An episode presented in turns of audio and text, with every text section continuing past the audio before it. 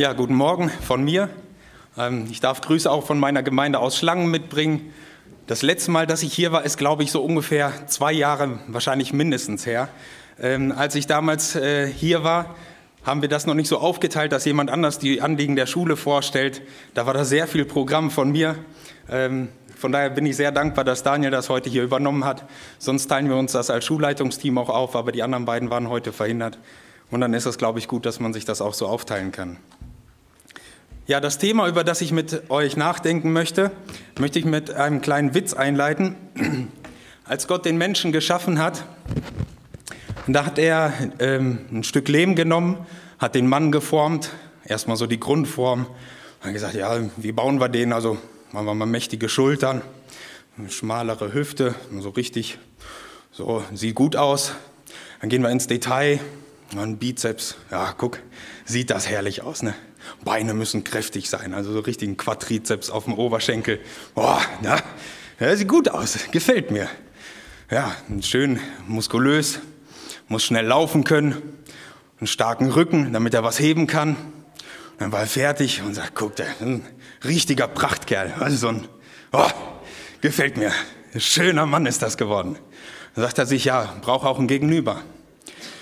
Und überlegt, ja, wie schaffen wir die? Damit die wirklich zusammenpassen, sich ergänzen. Noch so muss nicht, wir gucken, hm, ein bisschen kleiner, muss nicht ganz so groß sein, weichere Form, ja, schmale Teile, ein bisschen breitere Hüfte, schön gestaltet. Boah, sieht, sieht toll aus, wirklich, wirklich gut gelungen. Also das, wobei, hm, naja, das Gesicht, hm, die Augen, nein, die Nase vielleicht. Ja. Ach, was soll's, müssen sich halt nachher schminken.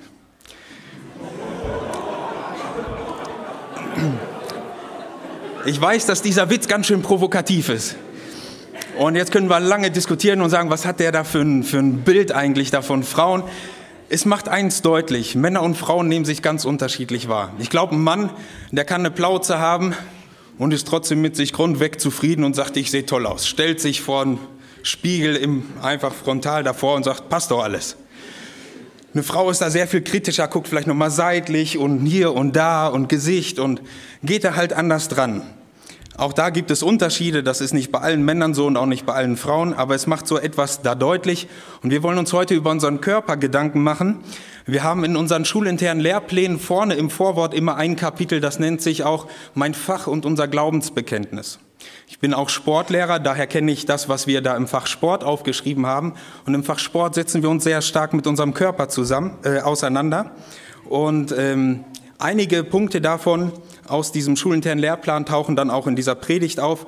Und weil ich mich damit mal auseinandergesetzt habe, habe ich gedacht, es macht vielleicht Sinn, einfach mal zu zeigen, wie denken wir darüber oder einfach ein bisschen äh, das, was wir in der Schule machen, hier mitzunehmen.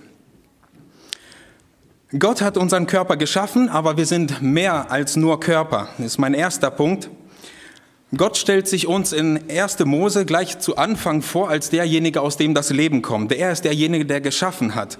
Und er ist der Schöpfer der materiellen Welt. Und in Kapitel 1, Vers 26 und 27 lesen wir dann, und Gott sprach, lasset uns Menschen machen, ein Bild, das uns gleich sei, die da herrschen über die Fische im Meer und über die Vögel unter dem Himmel und über das Vieh und über die ganze Erde und alles Gewürm und das auf Erden kriecht. Und Gott schuf den Menschen zu seinem Bilde, zu seinem Bilde Gottes, zum Bilde Gottes schuf er ihn und schuf sie als Mann und Frau. Und in Kapitel 2, Vers 7 dann, da machte Gott der Herr den Menschen aus Staub von der Erde und blies ihm den Odem des Lebens in seine Nase und so ward der Mensch ein lebendiges Wesen. Der Mensch ist mehr als nur Materie. Hier steht, dass Gott ihm seinen Odem einbläst und er wird eine lebendige Seele. Das lesen wir nicht über die anderen Geschöpfe, sondern der Mensch hat eine Seele. Wir lesen da in 1. Thessalonik 5, Vers 23 so als Abschiedsgruß, den Paulus an die Thessalonicher schreibt, Gott bewahre euren Leib samt Seele und Geist. Und das ist das eigentlich das Menschenbild oder wie, wie ist der Mensch, woraus setzt er sich zusammen, wie der christliche Glaube es lehrt. Es ist nicht nur Körper. Es ist ähm, Seele und Geist mit vorhanden und der Mensch ist mehr als nur Körper. Das ist auch eine Antwort darauf, es gibt philosophische Denkrichtungen, die dann überlegen, ist der Mensch eigentlich nur biochemischer Vorgang? Also ist alles eigentlich vorhergeschrieben, es entwickelt sich einfach, man weiß, Gedanken sind eigentlich elektrische Impulse im Gehirn. Jetzt ist die Frage, was ist zuerst? Ist erst der Gedanke, der sich dann in elektrischen Impulsen zeigt oder sind elektrische Impulse, die mein, mein Denken verursachen? Es gibt Forschungen, die dann schauen, wenn jemand eine Entscheidung trifft beim Schachspielen, dann kann man im Gehirn schon vorher, bevor er wissentlich weiß, diesen Zug will ich jetzt machen, bestimmte Regionen im Gehirn da zucken sehen oder so etwas. Und da gibt es philosophische Richtungen, die das dann untersuchen und sagen, ja, vielleicht ist das alles einfach nur, wir reagieren. Es ist ein biochemischer Vorgang. Und die Bibel sagt, nein, wir sind eine lebendige Seele, wir haben einen Geist und wir werden immer wieder aufgefordert, willentlich Entscheidungen zu treffen. Und das wäre äh, sinnlos, wenn wir sowieso nicht wirklich reagieren können, sondern alles nur irgendwie ein, ein automatischer Ablauf ist auf Reize, die, die uns irgendwie erreichen. Für jeden Menschen gilt, Gott hat ihn gestaltet. Ich möchte dazu lesen aus Psalm 139. Das ist, glaube ich, ein sehr bekannter Psalm, wenn es darum geht, wie wir geschaffen sind, was Gott über uns sagt. Psalm 139 und da die Verse 13 bis 16. Denn du hast meine Nieren bereitet und hast mich gebildet im Mutterleibe. Ich danke dir dafür, dass ich wunderbar gemacht bin. Wunderbar sind deine Werke, das erkennt meine Seele. Es war dir mein Gebein nicht verborgen, da ich im Verborgenen gemacht wurde, da ich gebildet wurde unten in der Erde. Eigentlich ist das eine Umschreibung für im Mutterleib. Deine Augen sahen mich, da ich noch nicht bereitet war, und alle Tage waren in dein Buch geschrieben, die noch werden sollten und von denen keiner da war. Auch in einer Sünde, durch Sünde entstellten Welt gilt diese Aussage, dass jeder Mensch Gottes Schöpfung ist. Egal wie wir geschaffen sind, Gott hat jeden Menschen letztlich erschaffen. Auch wenn da vieles mit reinspielt, mit Genen, mit äh, DNA und welche Erbgeschichten spielen dort mit rein. Hier sagt uns der Text ganz klar, der Psalmist beschreibt es so, ich weiß, ich bin ein Wunderwerk Gottes, der mich geschaffen hat. Und das, da tun auch Dinge wie, jemand hat eine körperliche Beeinträchtigung oder eine geistige Beeinträchtigung, tun dem keinen Abbruch, sondern wir sind alle Gottes Geschöpfe. Du bist Gottes Schöpfung, dein Körper ist sein Werk. Das fordert uns auf, dankbar zu sein für unseren Körper, zu wissen, Gott hat ihn uns gegeben. Einen Körper, mit dem wir in dieser Welt leben können. Und manchmal sind wir etwas unzufrieden damit. Also ich wäre gerne, ich spiele sehr gerne Volleyball. Auch gar nicht mal so schlecht. Aber ich weiß, wenn ich zehn Zentimeter größer wäre, das würde noch mehr Spaß machen. Einfach noch mehr Höhe zu haben, um dann richtig zu schmettern, noch besser blocken zu können. Und das nervt ein bisschen, dass man manchmal gegen Größere spielt und denkt, ach, diese zehn Zentimeter. Aber andererseits, Gott hat mich so geschaffen, meine Beine reichen bis an den Boden und das reicht erstmal für den Alltag. Und damit komme ich gut zurecht. Und dafür kann ich dankbar sein. Wir haben eine gewisse Grundausstattung. Natürlich gibt es manche Dinge, an denen wir arbeiten können. Ja, ein Stück weit an unserem Aussehen, Anteil von Fett und Muskel, da kann man dran arbeiten, am Gewicht, an, ähm, im Sportbereich an Ausdauer, Kraft, Beweglichkeit, Schnelligkeit, Koordination. Und manchmal ist das auch wichtig, daran zu arbeiten und das nicht einfach alles nur liegen zu lassen, gerade wenn es dann darum geht, dass, dass man auch äh, gesundheitlich langsam gefährdet wird und sagen muss, ja, das wird für mich schwer, das wird auch für, für meine Mitmenschen schwer, dann vielleicht, wenn ich dadurch jetzt krank werde und was ich da beeinflussen kann, sinnvoll damit umzugehen. Und gleichzeitig sagt uns aber auch Gottes Wort, dass unser Körper ein Verschleißteil ist. Der Geist und die Seele leben ewig und auch nach dem Tod wird Geist und Seele weiterleben. Unser Körper nicht. Unser Körper ist eine Hülle, die dafür da ist, ähm, hier auf der Erde zu leben. Und der Körper wird entseelt und der Geist und Seele werden ewig leben und zu Gott gehen, der Körper nicht. Die Seele verlässt den Körper beim Eintritt des Todes. Interessant ist, in Römer Kapitel 7 und 8 gibt es so einen Zusammenhang zwischen sündiger Natur und diesem Körper. Und am Ende von Kapitel 8 schreibt Paulus dann auch, wer wird mich befreien von diesem sterblichen Leibe? Also so ein bisschen diese, es gibt einen Zusammenhang zwischen diesem Körper, den wir jetzt haben, und unserer sündigen Natur. Und deswegen ist damit auch eine große Hoffnung verknüpft, dass man einen neuen Körper bekommen wird, einen Auferstehungsleib, einen Auferstehungskörper, der eben nicht mehr mit dieser sündigen Natur verknüpft ist. Paulus beschreibt es aber auch, wir können uns entscheiden, wollen wir der sündigen Natur folgen oder dem Geist folgen. Und wir haben die Wahl, wie wir diesen Körper nutzen. Der Geist ist nicht im Körper verhaftet. Das sehen wir dann auch immer wieder bei Offenbarung, wie Johannes zum Beispiel in Offenbarung schreibt, dass er entrückt wurde. Also, dass er nicht mit dem Körper so eng zusammenhängt, sondern dass es Momente gibt, wo Menschen erlebt haben, dass der Geist sich vom Körper auch ein Stück weit löst. Ist für uns schwer nachvollziehbar, weil wir so mit unserem Körper verknüpft sind und wo man auch weiß, naja, wenn jemand einen Unfall hatte, Schaden im Gehirn entstanden ist, dann funktionieren manche Dinge auch nicht, die wir sonst eigentlich für normal halten. Das heißt aber nicht unbedingt, dass Geist und Seele auch unter diesen Einschränkungen leben, aber der Körper. Und man kann sich vielleicht nicht mehr so artikulieren, nicht mehr ganz so mitteilen, aber das heißt nicht, dass Geist und Seele genauso Schaden genommen haben. In 1. Korinther Kapitel 15, da wird das mit dem neuen Körper beschrieben und das möchte ich auch vorlesen. 1. Korinther Kapitel 15, Abvers 35.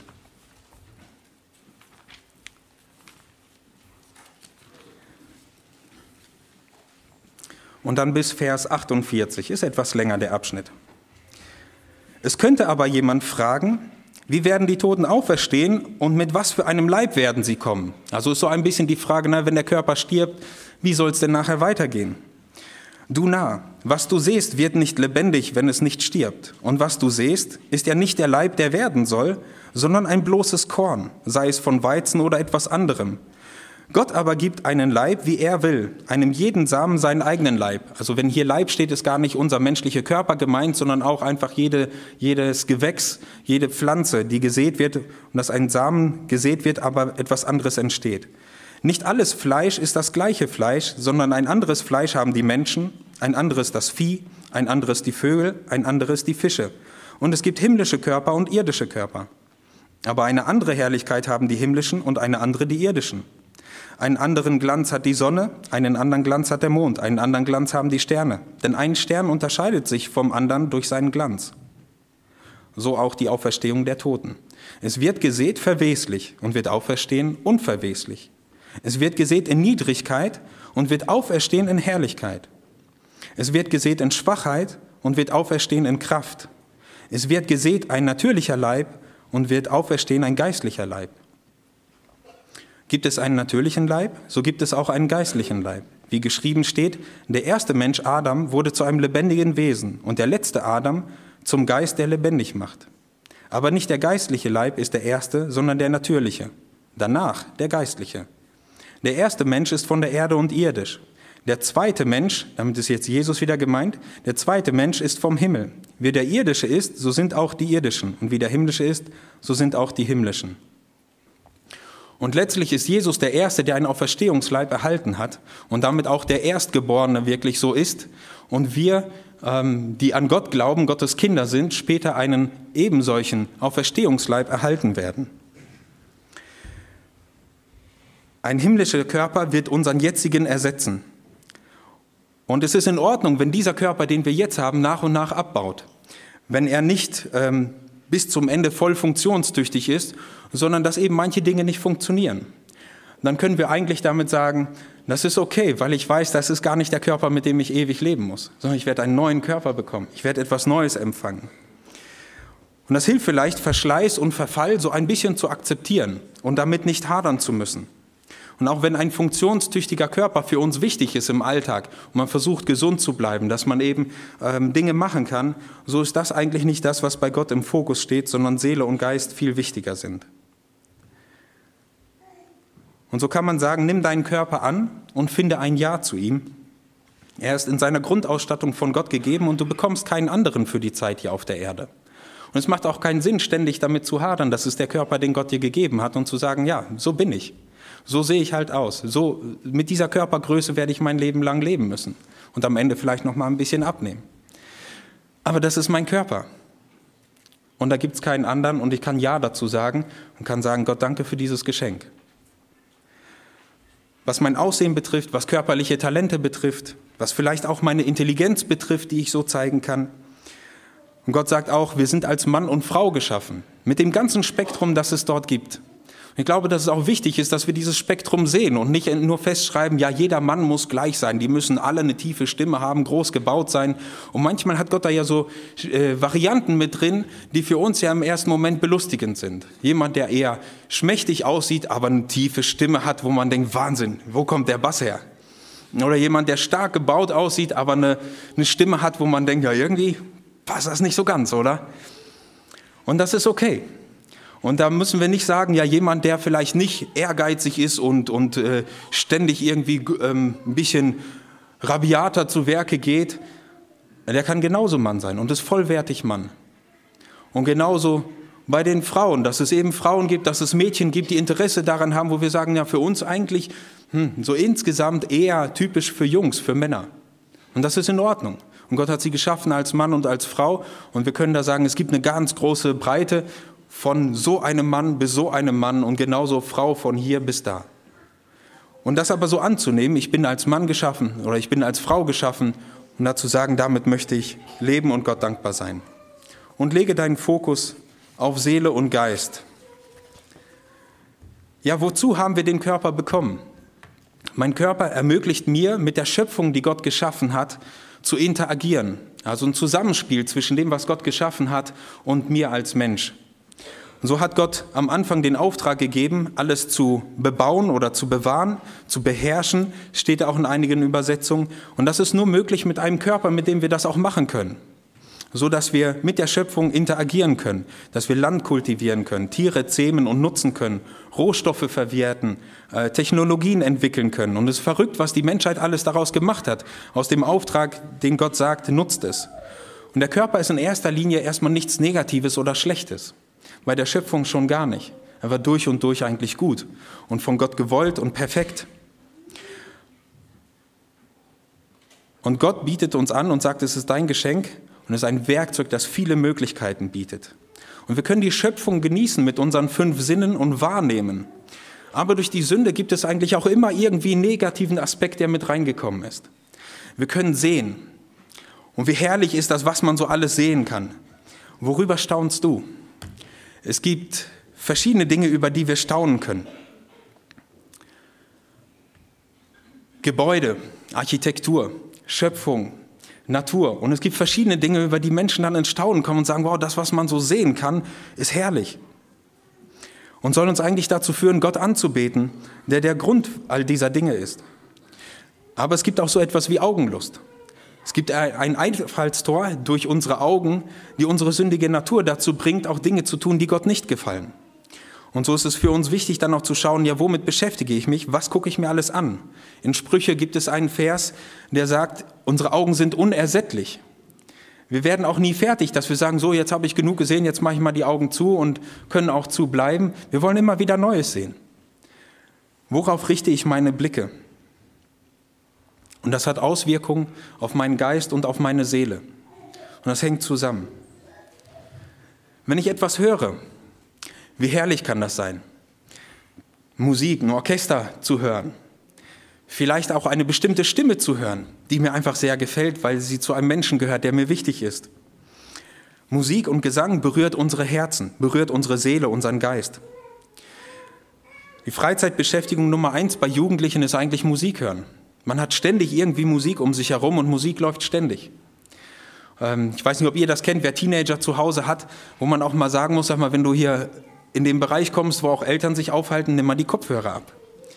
Ähm, wir können uns sonst schlecht unterhalten. Wirkt ein bisschen asozial, wenn du ständig mit Kopfhörern rumläufst. Ich glaube, solche Themen kennt ihr auch. Was höre ich mir an? Führt es zur Anbetung Gottes, zur Erbauung?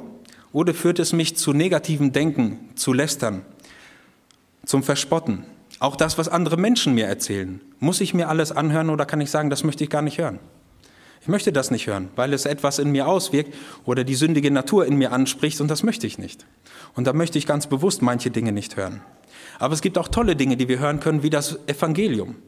Wir kennen diesen Zusammenhang, wie, wie sollen die Menschen glauben, wenn sie nicht gehört haben? Wie sollen sie hören, wenn es ihnen keiner sagt? Und so gehört das dazu, dass man auch hören kann und dass es auch das Sprechen gibt. Der nächste, der, die nächste Sinneswahrnehmung, das Riechen. Auch da, wie herrlich man, schön angenehm Geruch. Ich habe jetzt hier kein, kein Mittagessen, sonst haben wir alle gleich Hunger. Ähm, aber es gibt so herrliche Düfte, die man wahrnimmt und die gleich etwas auslösen auch in uns. Ich habe überlegt, gibt es auch etwas Negatives beim Riechen? Mir ist da eine Stelle eingefallen, wo es darum geht, ähm, dass ähm, im Alten Testament, dass es dort Weihrauch oder ein Räucherwerk gab, äh, wo Gott gesagt hat, das sollt ihr anmischen für, als Opfer äh, für Gott, aber ihr dürft es euch nicht selbst mischen. Jemand, der sich das selbst mischt, um daran zu riechen und den Duft wahrzunehmen, der soll getötet werden sogar. In 2. Mose 30, der letzte Vers, Vers 38, da sehen wir, dass dieses, dieses Räucherwerk, das dort gemacht werden sollte, das war für Gott bestimmt und für niemand sonst. Ja, ist man schon ein bisschen neugierig, wie hat das gerochen, oder? Also mir geht es so, wenn man den Vers liest, dann denkt man, ja, einmal diesen Geruch. Wir machen es ja nicht mehr, ne? sind ja auch nicht mehr im Alten Testament. Ähm, Gott hat damals gesagt, dass es der, der Duft, der nur mir bestimmt ist und der nur mir geopfert werden soll. Schmecken. Na, jetzt kommen wir doch um Essen nicht ganz rum. Schmecken ist etwas, was auch so herrlich ist, oder? Und ich habe vor kurzem eine Predigt dazu gehört, mal wird es, also gab es die Frage, wird es, wird im Himmel auch gegessen werden? Wo der Prediger sagte, auf jeden Fall.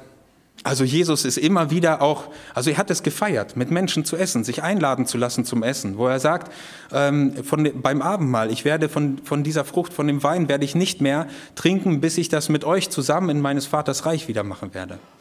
Im äh, Himmel, da wird es so beschrieben, es wird einen, einen Fluss geben und an beiden Seiten stehen Bäume des Lebens zur Heilung der Völker. Was auch immer das heißt, aber die Früchte werden gegessen werden. Ähm, und so können wir sicher sein, im Himmel wird gegessen werden. Wohin werden wir eingeladen? Zu einem Festmahl. Also auch das ist etwas, was Gott nicht einfach so geschaffen hat, wo ich manchmal denke, Gott hätte auch so machen können, ähnlich wie beim Manna. Wir machen eine Sache, das reicht, alle Grundbedürfnisse werden gestillt. Wir machen so eine Powerpille, alle Vitamine, alle Nährstoffe, die ihr braucht, alles da drin, die nehmt ihr ein und dann ist gut.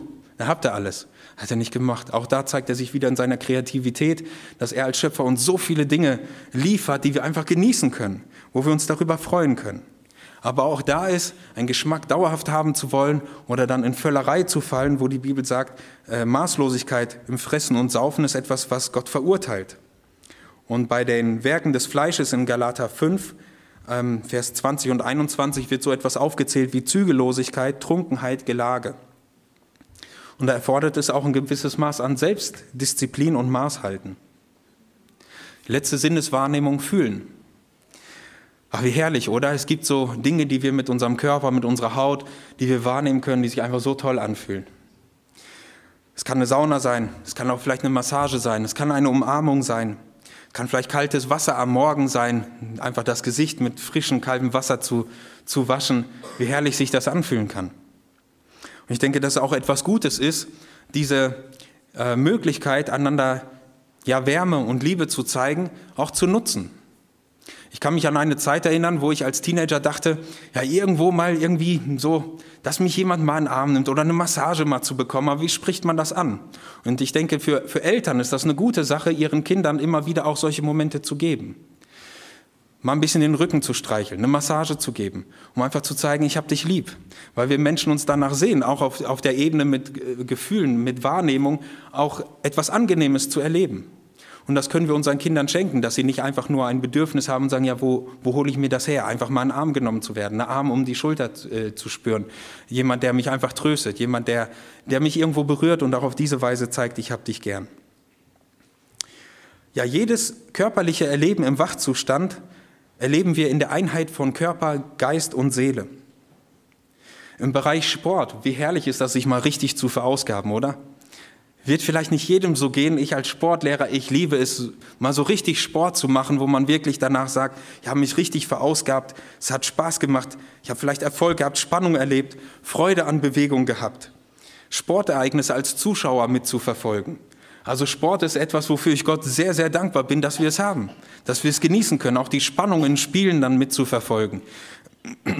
Dinge auch zu beobachten, wo dann auch vieles zusammenkommt. Man feuert sein Team an, es gibt Fangesänge, man hört etwas, man sieht etwas, es wird zusammengesungen.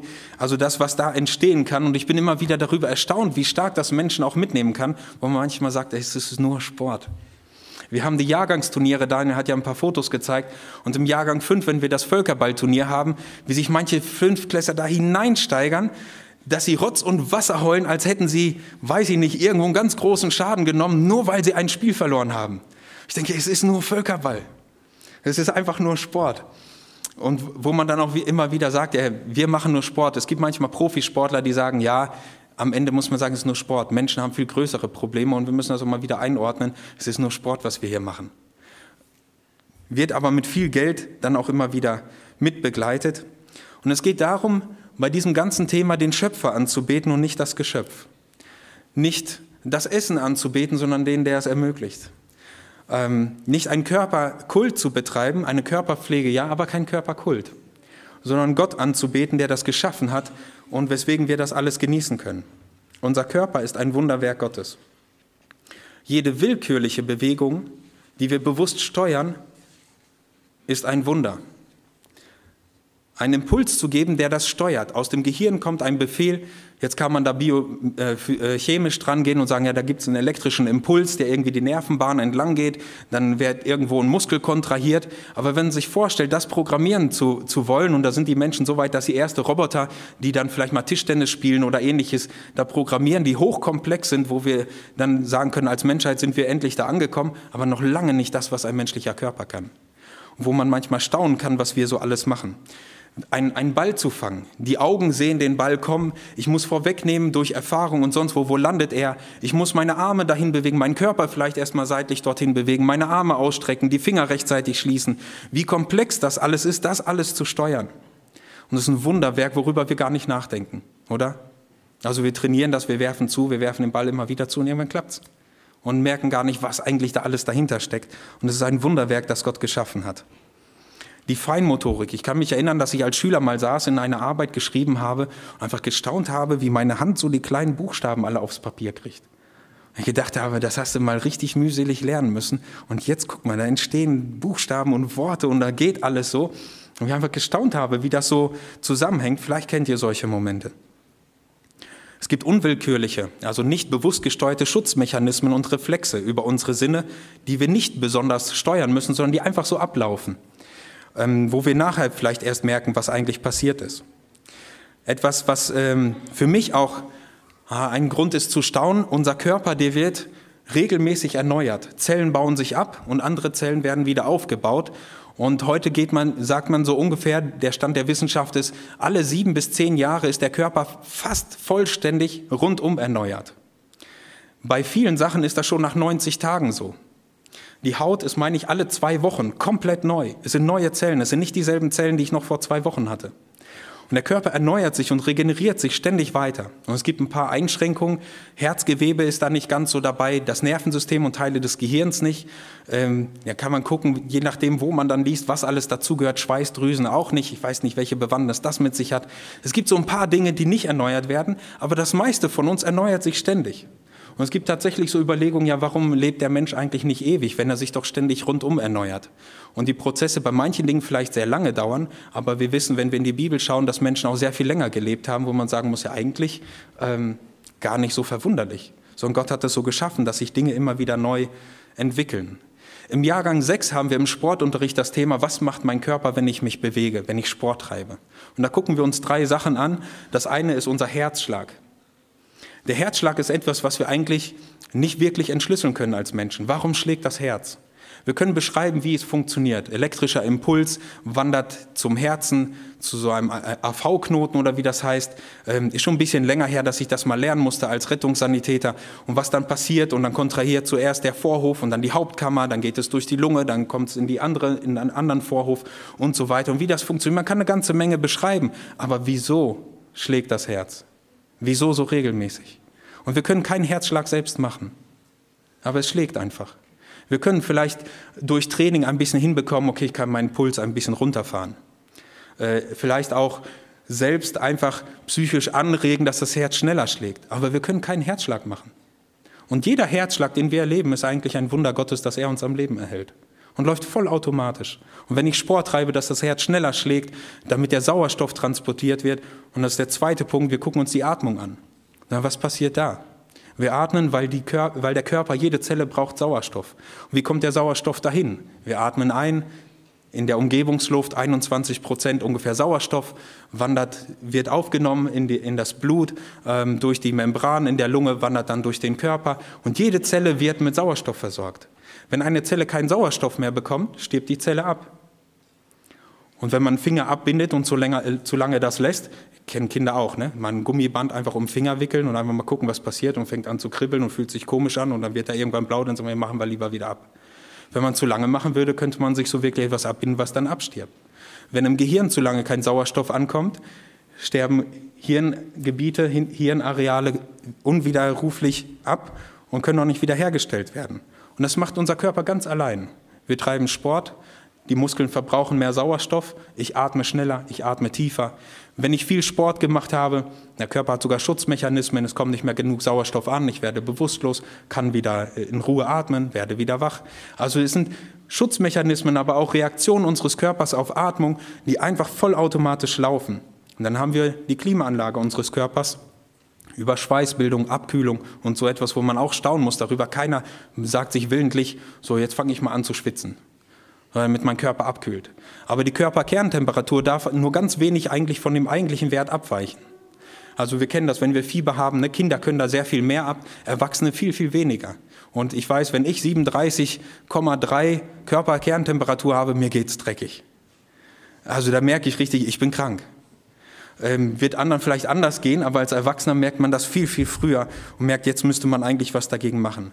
Und auch das ist etwas, was einfach vollautomatisch läuft und wo wir sagen müssen, Gott hat uns wunderbar geschaffen. In Kolosser Kapitel 1 möchte ich äh, zwei Verse lesen aus Kolosser Kapitel 1, Vers 15 und 16.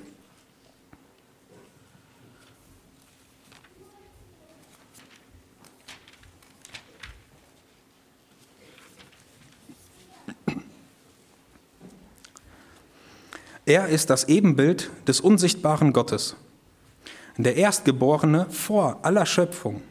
Denn in ihm ist alles geschaffen, was im Himmel und auf Erden ist, das Sichtbare und das Unsichtbare. Es seien Throne oder Herrschaften oder Mächte oder Gewalten, es ist alles durch ihn und zu ihm geschaffen. Und er ist vor allem und es besteht alles in ihm. Jesus wird auch als das Wort Gottes bezeichnet. Und Gott sprach und es wurde. So ist die Schöpfungsgeschichte. Und am Anfang war das Wort und das Wort war bei Gott und Gott selbst war das Wort und das Wort selbst war Gott. Das wird über Jesus gesagt. Und Gott hat diese Welt durch sein Wort geschaffen, durch Jesus geschaffen. Und es wird alles durch ihn erhalten. Wir bestehen, weil Jesus die Programmiersprache Gottes ist und er uns am Leben erhält. Und jeder Moment unseres Lebens ist ein Moment, in dem wir von Gott abhängig sind. Du darfst mit deinem Körper die Schöpfung Gottes genießen, in Gottes gut gesetztem Rahmen. Aber bete nicht die Schöpfung an, sondern den Schöpfer. Wofür hat sich Gott unseren Körper gedacht? Also was wir mit ihm machen können, aber jetzt geht es ein Stück weiter. Gibt es auch einen Sinn, einen Zweck, wohin wir damit sollen oder was wir damit als Ziel verfolgen sollen? Wir können die Welt mit unseren Sinnen erleben, die Welt bebauen, beherrschen, aber es gibt noch mehr. In 1. Korinther, Kapitel 6, wird etwas über unseren Körper gesagt. 1. Korinther, Kapitel 6, Vers 19 und 20.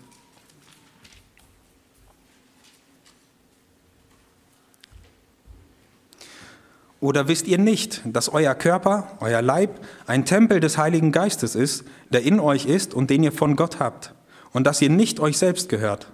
Denn ihr seid teuer erkauft, darum preist Gott mit eurem Leibe. Jemand, der an Jesus Christus glaubt, Kind Gottes geworden ist, hat eigentlich den Besitzanspruch auf seinen Körper aufgegeben. Weil Gott sagt, das ist mein Tempel, das ist mein Werkzeug.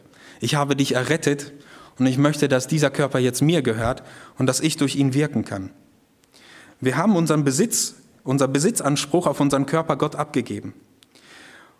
Und in Römer 6 werden wir dann aufgefordert, unseren Körper nicht mehr der Sünde zur Verfügung zu stellen, wo gesagt wird, ja, ihr seid doch getauft auf den Tod Christi und ihr seid der Sünde gestorben und dafür haltet euch auch. Die Sünde hat keinen Anspruch mehr, dass ihr mit eurem Körper der Sünde dient. Paulus beschreibt das in Galater 2, Vers 20 so, Ich lese den Vers direkt vor, Galater 2, Vers 20.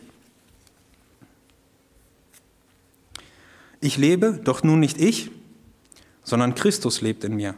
Denn was ich jetzt lebe, im, im Körper, im Fleisch, das lebe ich im Glauben an den Sohn Gottes, der mich geliebt hat und sich selbst für mich dahingegeben.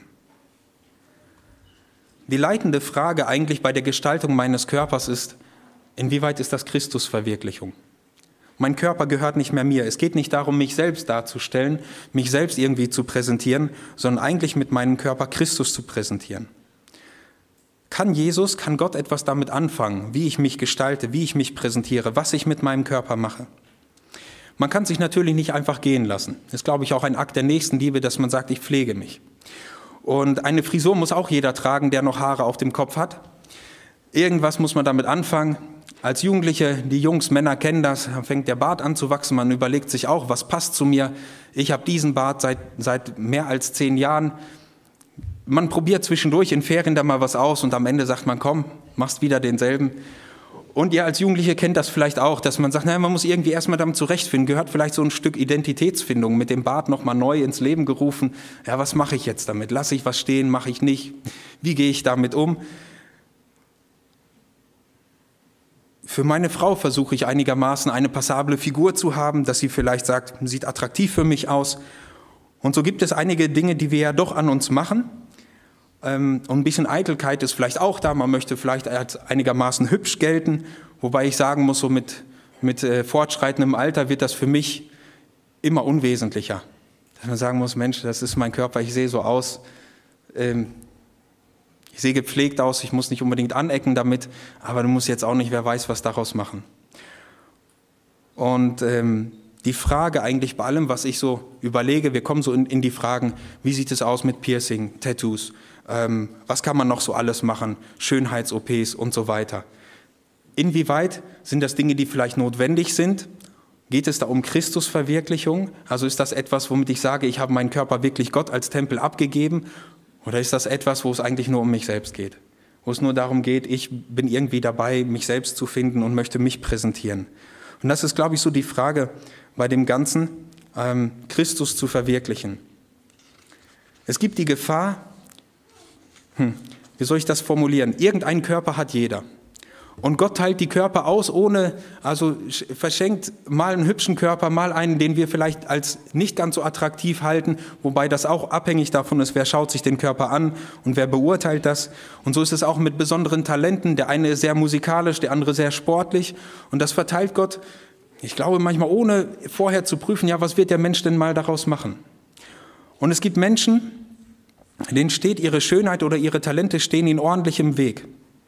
Genauso kann aber auch die Unzufriedenheit mit meinem Aussehen mir ordentlich im Weg stehen und ein viel zu großes Thema werden. Vor Gott ist das Aussehen nicht so wichtig. Vor Menschen schon. Und da ist dann die, die Gefahr vielleicht der Menschenfurcht, dass man da hineinrutscht ja, und sagt, ich will für die anderen Menschen aussehen und nicht für Gott.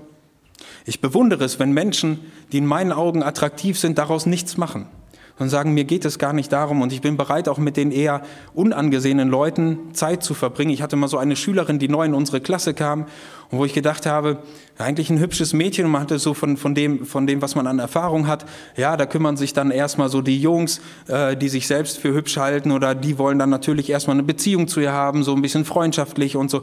Und sie hat sich dann auch mit denen unterhalten, die eigentlich so ganz am Rande standen, die nicht so angesehen waren, egal ob Mädchen oder Junge und das nicht so hochgehängt oder gesagt, ja, wenn ich mit denen zusammenhänge, dann wirkt das vielleicht komisch. Und ich finde das toll, wenn Menschen sich daraus nicht so viel machen, sondern sagen, ich bin mit allen zusammen und äh, muss mir da nicht zu viel auf mich einbilden. Ich habe den Körper von Gott bekommen. Und manchmal wohnen in Menschen mit besonderen Talenten und besonderen Begabungen einfach nur hässliche Seelen. Auch das gibt es, dass ein Mensch toll aussieht oder tolle Begabungen hat, aber das für Gott so gar nicht in die Waagschale wirft.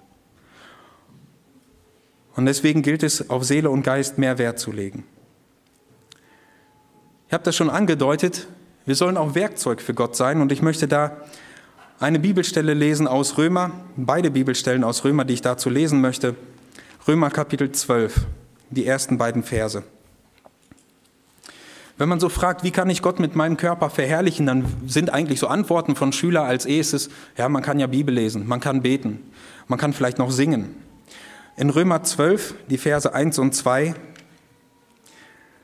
da schreibt Paulus an die Römer, ich ermahne euch nun, Brüder und Schwestern, durch die Barmherzigkeit Gottes, dass ihr euren Leib hingebt als ein Opfer, das lebendig, heilig und Gott wohlgefällig sei.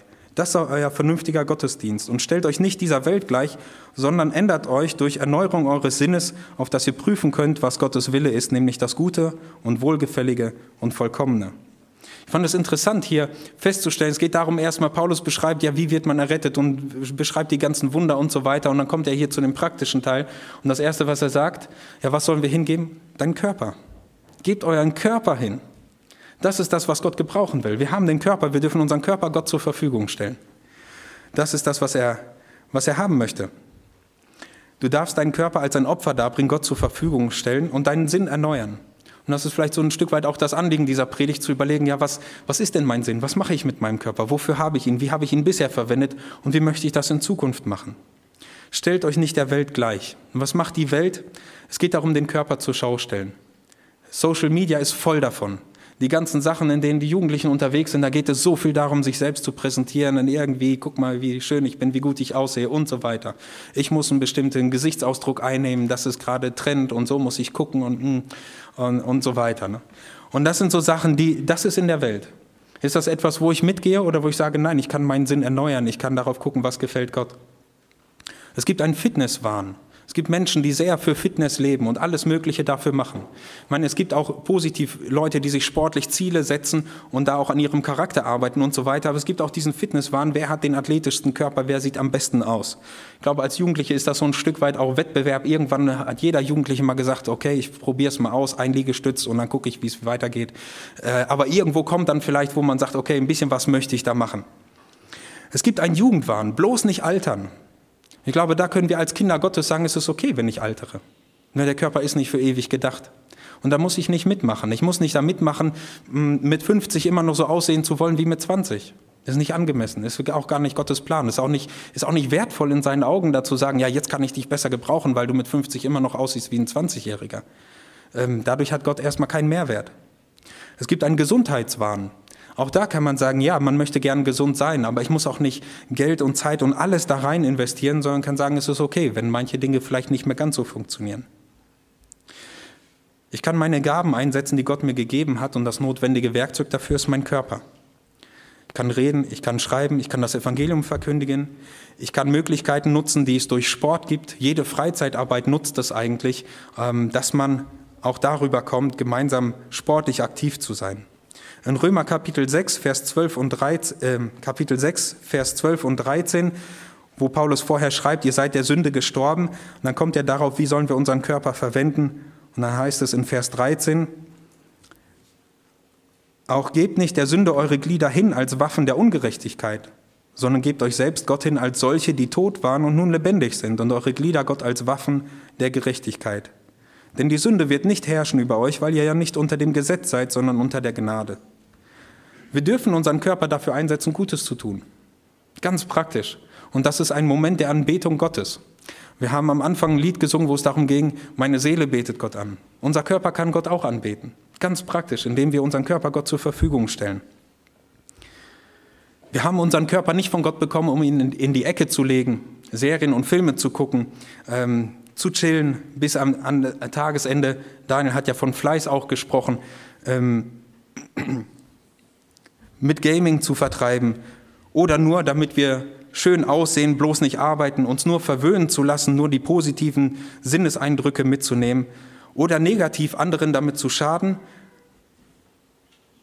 sondern ihn positiv einzusetzen. Mein Körper geht nicht gleich davon kaputt, wenn ich mal aufstehe und was hole. Das ist etwas, was wir versuchen, unseren Kindern wichtig zu machen. Du, du hast einen Körper von Gott bekommen, damit du damit Gutes tun kannst. Es muss nicht die Diskussion sein, warum soll ich wieder, warum kann nicht mal meine Schwester. du hast einen Körper bekommen, der geht nicht kaputt. Du kannst was Gutes damit tun. Du kannst es lernen, deinen Körper Gott zur Verfügung stellen.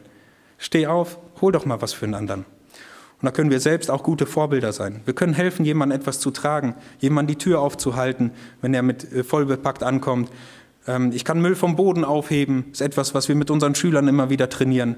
Ähm, ich kann freundlich sein, ich kann Menschen freundlich angucken. Auch das kann ein Dienst sein. Ich kann ein freundliches Wort für jemanden haben. Ich kann aktiv den Nächsten lieben. Und den nächsten Lieben funktioniert nicht einfach nur mit Worten oder Gedanken, sondern praktisch. Was kann ich tun? Wie kann ich meinen Werkzeugkörper dafür einsetzen, um zu zeigen, ich liebe meinen Nächsten?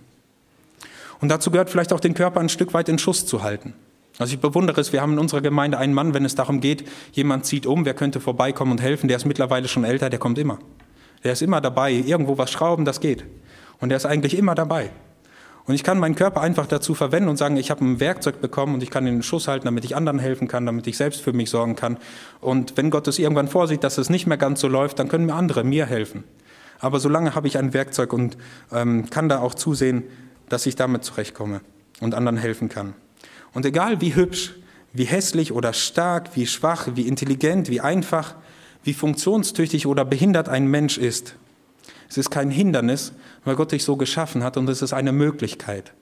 Vielleicht kennt ihr diesen Mann. Einige von euch werden jetzt wahrscheinlich ja schon mal gesehen. Wer war das nochmal?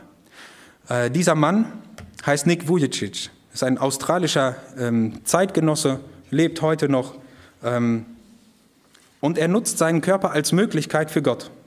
In einem Interview wurde ähm, er mal dazu gefragt, wie er mit den Herausforderungen umgeht, die sein Körper so mit sich bringt. Und er ist nämlich geboren ohne Hände und Füße. Er hat einen Zwei-Finger-Fuß, das seht ihr unten rechts in der Ecke, ist so ein Fuß mit zwei Zehen, mehr hat er nicht. Und er hatte Zeiten in seinem Leben, wo er davon berichtet, ich wollte mich eigentlich selbst umbringen. Ich wollte mich in der Badewanne ertränken, einfach untertauchen, nicht mehr auftauchen. Ähm, und das soll es gewesen sein. Und sagt, die Liebe meiner Eltern hat mich davor bewahrt, weil ich weiß, ich hätte meine Eltern damit traurig gemacht und die wären unglücklich gewesen. Und deswegen hat das nicht gemacht. Und er berichtet in, den, in dem Interview, der Frieden kam eigentlich da, wo er die Frage nicht mehr gestellt hat, warum bin ich so, sondern wozu. Also nicht zu fragen, Gott, warum? Weil die Frage kriegen wir eigentlich so gut wie nie beantwortet. Wir können nach dem Leid in der Welt fragen und es gibt theologische Ansätze, um das insgesamt zu erklären, aber das individuelle Leid, da eine Antwort darauf zu bekommen, warum leidet genau dieser Mensch, da werden wir normalerweise nur Schweigen erleben. Aber wir können fragen, wozu? Was kann ich damit machen? Es muss kein Hindernis sein, auch das kann Gott gebrauchen, dann zu sagen, was kann ich machen? Und das ist das, was er berichtet. Und ich liebe seinen Eifer, mit dem er vor Menschen auftritt und ganz klar das Evangelium verkündet und ganz klar auf Gott hinweist. Und wo Menschen ihm zuhören, gerade weil er diese Behinderung hat, da noch mehr Aufmerksamkeit bekommt und ein Zeugnis für unseren Herrn ist. Und mit Leidenschaft.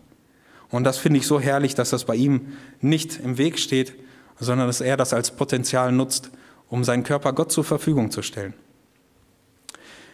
Die Rolle des Sports, weil ich mit dem Sportlehrplan gestartet bin, Sport hat viele positive Aspekte. Zum einen ist es Ausgleich und Abschalten von Beanspruchung durch Job, durch Dienst. Ein fitter Körper ermöglicht dann auch fit im Geist zu sein. Es gibt so Zusammenhänge, jemand, der sich bewegt, ähm, da ist das Gehirn gut durchblutet, ist leistungsfähiger im Denken eigentlich, gerade im, im Bereich zur Schule mit bewegten Pausen und so weiter gibt es einige Ansätze. Man kann Gemeinschaft erleben, auch als Christen miteinander zusammen Sport zu machen. Es gibt ein Charaktertraining durch Sport, im Mannschaftssport. Wie gehen wir mit Konflikten um? Wie gehen wir damit um, wenn wir mal verloren haben? Wie gehen wir mit dem Mitspieler, mit Gegnern um? Ähm, ich kann etwas trainieren wie Anstrengungsbereitschaft, Ziele zu erreichen, wo ich langfristig auch dranbleiben muss, ein Durchhaltevermögen zu trainieren, Disziplin zu haben. Ich kann im Sport lernen, mich zu fokussieren, wenn um mich herum Zuschauer rufen und sonst was alles. Und ich konzentriere mich aber genau auf das, was jetzt gerade hier passiert ähm, und will den nächsten Ball beim Volleyball sauber spielen und ähnliches. Also die Fokussierung, die Einheit zu erleben. Ich kann Sport nutzen für evangelistische Zwecke. Ich bin mit der PowerPoint ein bisschen hinterher, oder? Nein, noch nicht. So, ähm, ich kann sie für evangelistische Zwecke nutzen, Sportgruppen bilden, wo ich dann auch vielleicht Leute, die Gott noch nicht kennen, mit hin dazu nehme. Ähm, einer unserer Lehrer seine Leidenschaft ist Krafttraining, wo er dann auch andere Männer dazu nimmt und mit ihnen dann auch über Glaubensthemen und Glaubensinhalte spricht, wo es darum geht, dann auch Seelsorge mit denen zu machen. Da haben sie eine Basis, gemeinsam etwas zu machen, dann Krafttraining zu machen. Ähm, zum Beispiel das, ich habe einen Schulleiterkollegen, mit dem ich befreundet bin, die haben so einen Saunakreis, wo jemand dann ein Thema vorbereitet und einmal im Monat treffen die sich und anspruchsvolle Themen zur, zur Gesellschaft, zu biblischen Themen und dann gehen die saunen und in den Pausen dazwischen unterhalten die sich. Jemand macht ein Thema und die denken, darüber nach, reden dann in der Sauna weiter darüber. Also es gibt Möglichkeiten, das, was der Körper bietet, einfach da auch umzusetzen und zu nutzen, um Menschen zu erreichen. Es gibt Walking-Gruppen, Zumba-Kurse, man kann alles Mögliche machen, aber Sport allein macht noch nicht den Unterschied. Äh, als ich Sport studiert habe, hat unser Sportpädagogikprofessor gesagt, nirgendwo wird mehr gesoffen und geraucht als im Fußballverein. Also man hängt Sport immer so hoch und sagt, Sport ist da ne, und äh, hält die Jugendlichen von der Straße ab und von negativen Dingen und so. Ähm, Sport allein noch nicht. Da braucht es dann noch eine Einstellung, einen Trainer, der so, vielleicht solche Dinge anspricht oder der das auch positiv mit beeinflusst. Wir haben Sport bei Veranstaltung, Veranstaltungen von Jungschattien, Jugendarbeit, aber auch andere Möglichkeiten. Man kann Hobby-Kochgruppen machen, wo man vielleicht sagt, wir treffen uns mit jemandem, kochen zusammen, unterhalten uns, äh, vielleicht in der Nachbarschaft, wenn es da jemand gibt, der gerne kocht, ähm, da etwas mit anzufangen. Ja, und die Gäste nehmen ja nicht nur ihren Körper mit. Wenn ich dann so etwas mache, dann auch bewusst Momente suchen, wo Geist und Seele angesprochen werden und nicht einfach nur der Körper. Ja, ich möchte zum Schluss kommen, einfach eine Zusammenfassung mein Körper ist ein Geschenk Gottes für den Dienst an Gott und Menschen. Und doch ist er nur ein Verschleißteil. Ich kann mit dem Körper Gottes Schöpfung in dem von ihm gesteckten Rahmen genießen. Die Anbetung gehört aber dem Schöpfer und nicht dem Geschaffenen. Wir sind komplett in Gottes Hand, jeden Moment unseres Lebens. Und dein Körper ist als Tempel Gottes zum Zweck da, Christus zu leben und nicht dich selbst zu verherrlichen. Nutze deinen Körper als Werkzeug für die gelebte Nächstenliebe und für den Dienst an deinen Mitmenschen und zur Verherrlichung Gottes. Ganz praktisch im Alltag. Amen.